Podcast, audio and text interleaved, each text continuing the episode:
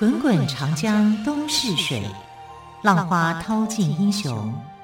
是非成败转头空。古今多少事，都付笑谈中。陪你说历史，汪培制作主持。欢迎朋友们再次收听《陪你说历史》节目，我是汪培。同样的，汪培再次为朋友们邀请到历史专栏作家于远逊老师来到我们节目当中。老师好，主持人好，听众朋友大家好。老师，这几天我们谈到了刘秀这个人哦，是不是有更多他的故事可以跟听众朋友们分享呢？其实我们知道刘秀他就是东汉的开国的皇帝。那东汉跟西汉到底有什么样的不一样啊？我们知道说，这个西汉当然就是刘邦啊，他开国的。那东汉呢？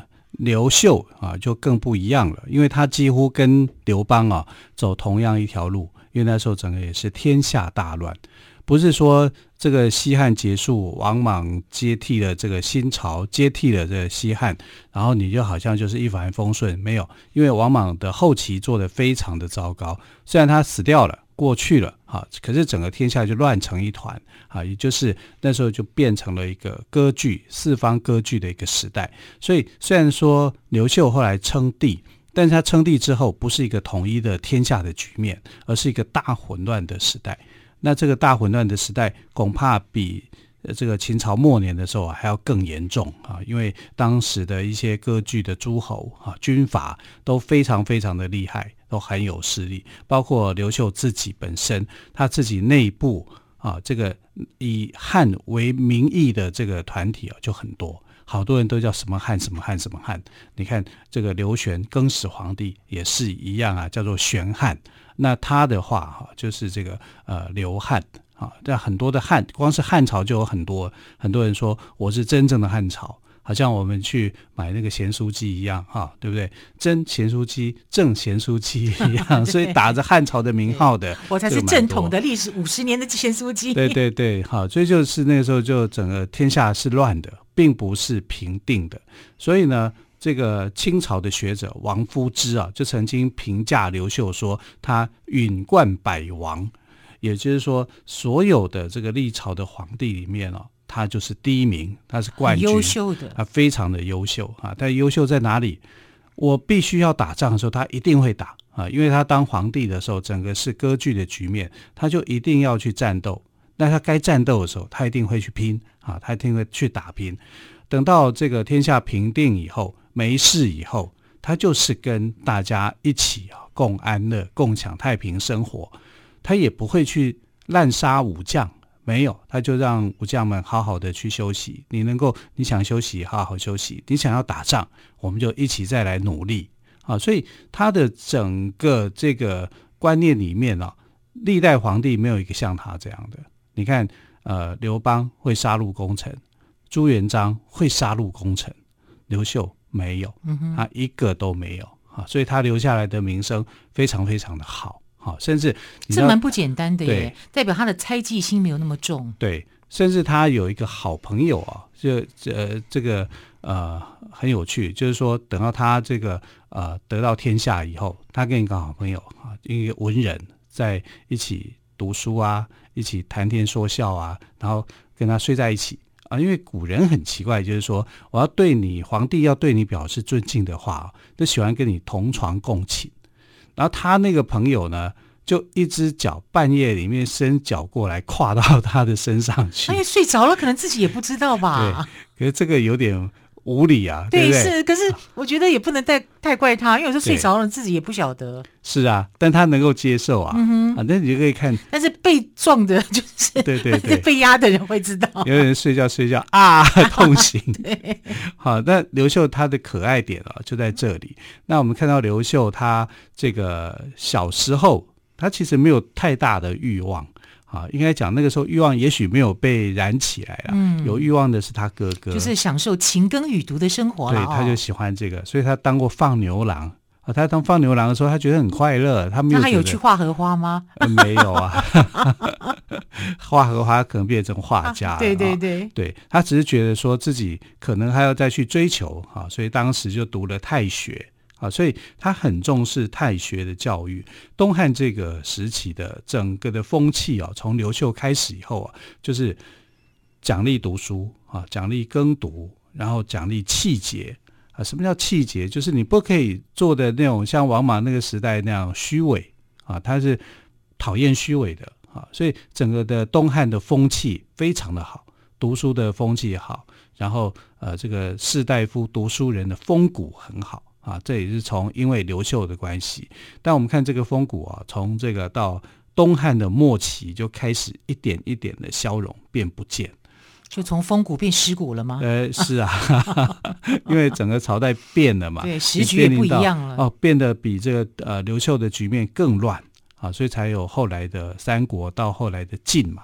但我们知道这段的过程里面是非常的辛苦的。那刘秀呢，他能够在这十二年里面的奋斗，也就是说，他称帝开始，他经历了十二年的时间呢，才让天下恢复这个平静，然后他统一了这个东汉，啊，整个汉朝统一啊，这是非常非常难得的。那我们来看刘秀是不是他的这个家谱还会很好吗？因为其实他就是皇帝的子孙嘛，就是刘邦的子孙嘛。啊，他是刘邦的这个儿子，汉景帝，汉景帝的这一脉传下来的。汉景帝有一个儿子啊，叫长沙王刘发。啊，刘发这个啊，本来这个孩子啊是这个没有办法说发家的，因为他比较受这个啊不被重视。可是后来因为啊汉景帝啊喜欢这个小孩，他后来慢慢慢喜欢这个小孩，所以给他一个很高的一个封地。啊，但这个封地呢，一等到他传下来的时候，越传越久，越传越久，就传到西汉末年结束的时候呢，就发现说，他们这个家族的人哦，就已经中中落了，家道中落。家道中落。对，那时候姓刘满天下，刘姓是满天下的，因为皇族多啊，生的孩子又多啊，啊，刘发生的孩子也很多。那刘秀的爸爸。那个时候呢，呃，没落到从一个皇孙哈皇皇家子弟啊，没落到只能够当一个县令，啊，当一个县令，我们现在来看还不错啊，你你整个县都归你管，蛮好的啊。可是，在那个时候，他们就觉得自己是家道中落的。那因为这样子啊，就很希望说，哎，有一天是不是我们的家道能够复兴起来？那这个复兴的火，这个苗子啊，不是在刘秀身上，是在刘演。啊，他的哥哥，他哥哥呢就承担了这个父亲的一个期待啊，因为刘演呢，其实他跟刘秀一样，非常的优秀啊，只是说他是冒出头来的人。那你知道，一个社会里面或者一个国家里面冒出来的人呢，一定会被追着打，出头鸟嘛啊，所以刘玄呢，啊，非常非常的不喜欢这个呃刘演啊，刘演两兄弟呢，在他底下工作的时候是非常痛苦的。那刘秀上面有两个哥哥，还有两个姐姐啊，那下面还有一个妹妹啊，所以他其实他们家六兄弟哈，就六个兄弟姐妹来讲呢，啊，他算是排名第五了啊，排名老五啊，那男生排名是老三了。那刘秀九岁的时候呢，他的父亲就过世了。所以他的跟他的哥哥啊，就投靠这个他的叔父，叫做刘良，在南阳这个地区呢，过着勤耕雨读的田野生活。那我们看到汉朝其实的汉朝应该是在北方，可是呢，因为也也不算太北方，因为是在长安这个地方，陕西这个地方哈。那他就更到更南边去啊。那更南边的原因是因为他们家族不受重视嘛，他只好就越往南发展。你不会到首都核心嘛？啊，应该通常来讲呢，如果你被重视的话，你的重心应该在哪里？应该就在长安附近啊，应该就在首都啊。但是他们被放得远远的啊，就在南阳这个地方。但南阳这个地方啊，不是坏地方啊，反而是好地方啊，因为啊，这个呃，生活条件其实相对是好的。鱼米之乡嘛，啊，过着很快乐的生活，所以他是很享受啊。刚刚主持人他所讲的这个耕读、勤耕与读的这种呃乐趣，他有一种生活态度啊是非常好的，就是啊，他到太学读书的时候啊，因为有钱人才能够骑马，那他干嘛呢？他就骑着他的小毛驴。我有一只小毛驴吗？我从来 也不骑，跟他骑了。对，就就骑着这个毛驴啊，到长安去上太学，所以他相对的啊，认识了很多的志同道合的朋友，所以说，你看他小时候当放牛郎，哎，等到他慢慢的这个年轻时代哈，十十六七岁，差不多要上大学的年纪了哈，他就想着说，我要去读书了，我要去啊上大学了。当时的大学叫太学嘛，啊，去太学里面就认识了很多的非常好的朋友。那这些朋友呢，好朋友呢，后来其实就变成了说他的文臣武将。啊，帮助他去开创一个事业啊，这是有帮助的。那他这个在读太学的时候，有一次就看到这个警察局长啊带队带着仪仗队啊，就当时的警察局，对对对，当时的警察局啊，其实我你知道警察局有一个奖项，到每年的六月份的时候，有一个叫金吾奖，金吾金。金色的金，金色的金，无呢？无就是我的意思。哦，无无爱无师的对，无金无奖。那金吾是什么意思呢？在金吾汉代就是警察的意思。哦，啊，就是现代的现代讲叫警察，就警察啊。古代就叫金金吾，然后他会拿根棒子木棒啊，好像我们警方警棍。哎，对，警方是佩戴手枪一样啊，那种仪仗的内容。所以这个金吾队啊，这个执金吾一出巡的时候，哇！非常的威风，所以他看了就觉得好羡慕啊！当一个警察局长，原来是这么风光的一件事情，所以他就喜欢这个样的工作。我们休息一下，再请岳炫老师来跟听众朋友们分享喽。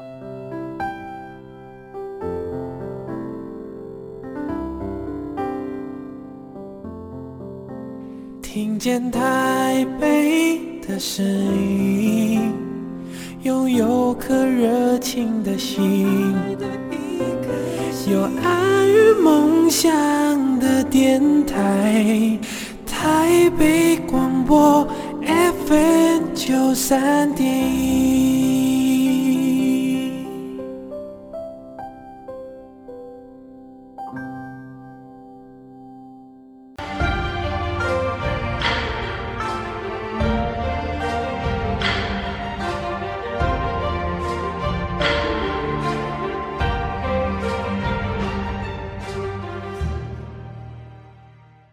这里是台北广播电台陪你说历史节目，今天特别来宾同样是历史专栏作家于远炫老师，老师好，主持人好，听众朋友大家好。老师，我们刚刚谈到了刘秀，他很享受着勤耕雨读的生活，还骑着驴子去长安上太学，也就是我们现在说的大学哦，认识了许多志同道合的朋友，也见识到九卿之一的执金吾，也就是首都警察局长出巡的威风场面。他看到这个威风场面，他心中有悸动吗？好羡慕。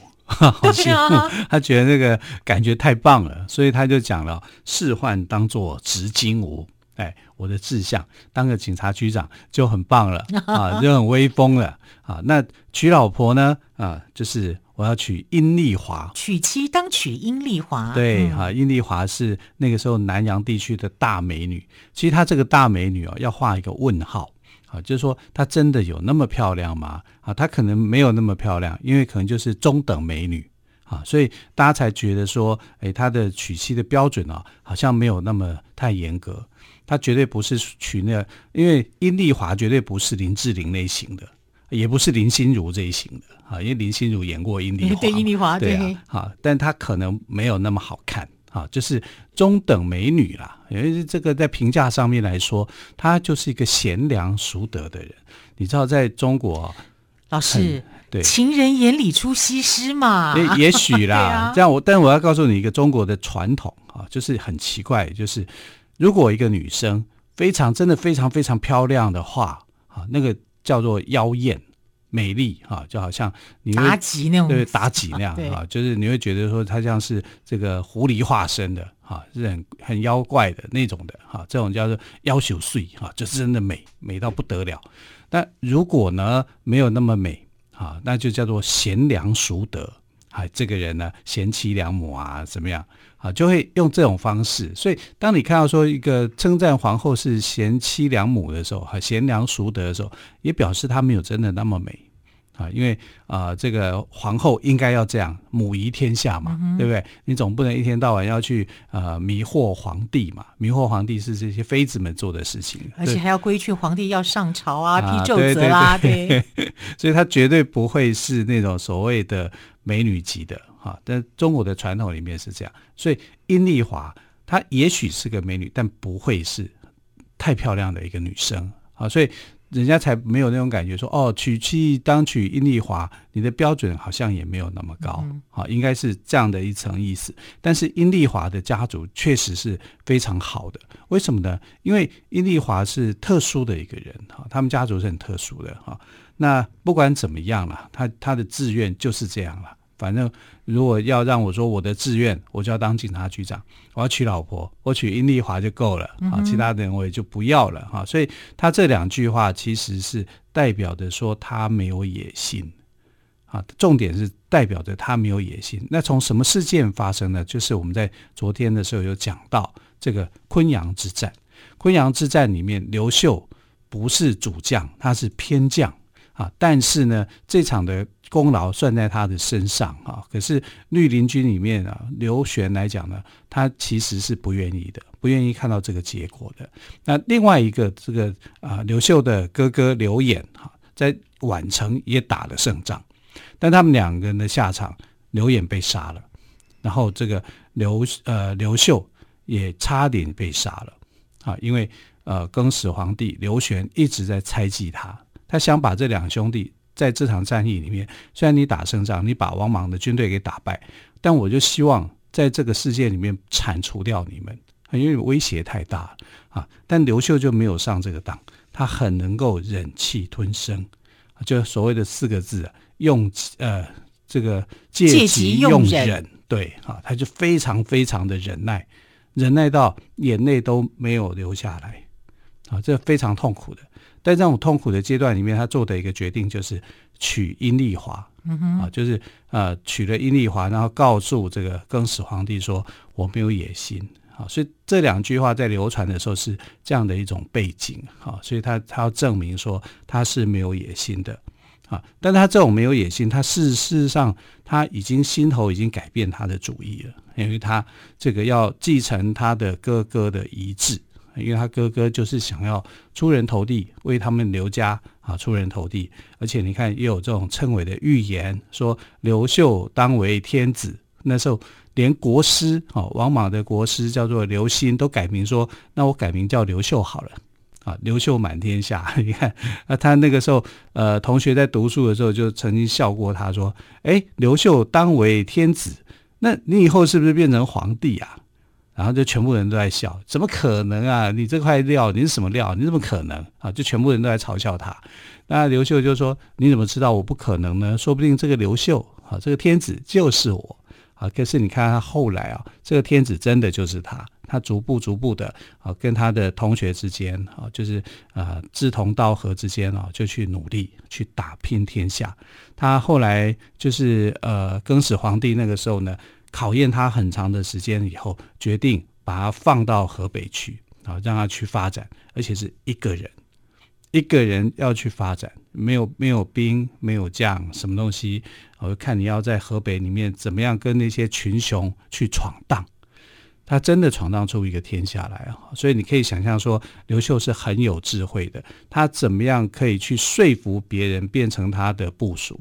他怎么样善用他的部署啊，到各地去进行打仗？所以他是有头脑、有智慧，而且相当于，我觉得他口才也应该很好，才能够说服掉别人呢、啊。对，他他是口才是非常好的。嗯、当然，他也有很多真的志同道合的人帮忙啦。比如说他的姐夫啊，因为他上有三个呃两个姐姐嘛，他的两个姐姐姐夫啊，一个叫邓晨的啊，邓家是非常的帮助他的，所以他有一个很得力的大将叫邓禹。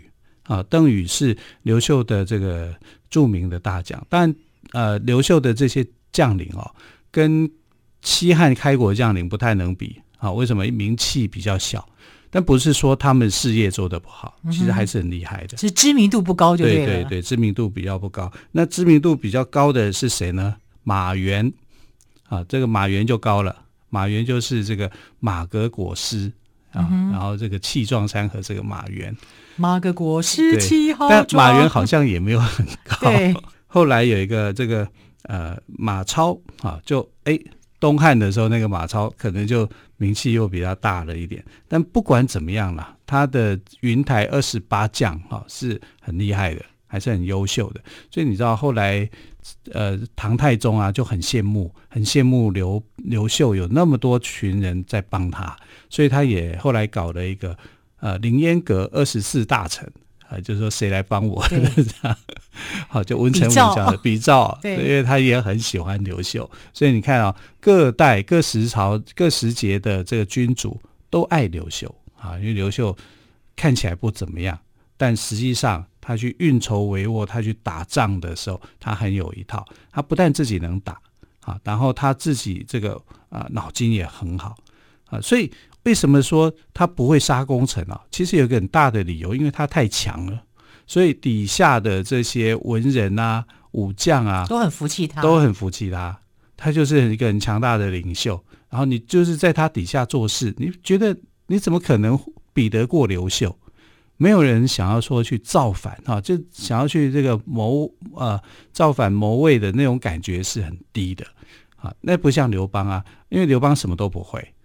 啊，刘邦只会呃说他宽宏呃宽宏大度，度量大，可是他其实什么都不会，带兵打仗不太会，好，然后呃文学也不太好。可是他也也很厉害，对，他什么都不会，这么多人效忠于他，但是后来都反了，所以他要杀入功臣啊，对对啊，我说的意思是他要杀入功臣啊，嗯、因为他都不会啊，嗯，那你看朱元璋不是也是这样吗？没错，朱元璋也是。阶阶级很低的乞丐出来的，乞丐当皇帝的，好，他觉得自己身份卑微，而不像刘秀，刘秀身份高贵，他就是皇家子孙嘛，啊，只是没落而已，啊，然后这个呃朱元璋也没有学习到什么样的文学，因为他还在拼命学，所以刘秀有这个特质，也就为什么他不杀功臣一个重要的原因，他很得人望。啊，君主啊，一个能一个国君能够做成这样子，大家都服气他啊，是非常非常少。刘秀开创了这个东汉的帝国，延续了汉朝的这个命脉。他在位期间呢，有三十二年，前面十二年还在平定天下，在打仗，后面二十年呢，整个国家社会是非常非常的安定的啊。他的谥号叫做汉世祖，东汉世祖。另外一个更响亮的名称叫做光武帝。汉光武帝，就是汉光武帝，对，在位三十二年哦。好，时间的关系，非常感谢历史专栏作家袁轩老师接受汪培的访问，老师谢谢喽，谢谢。谢谢。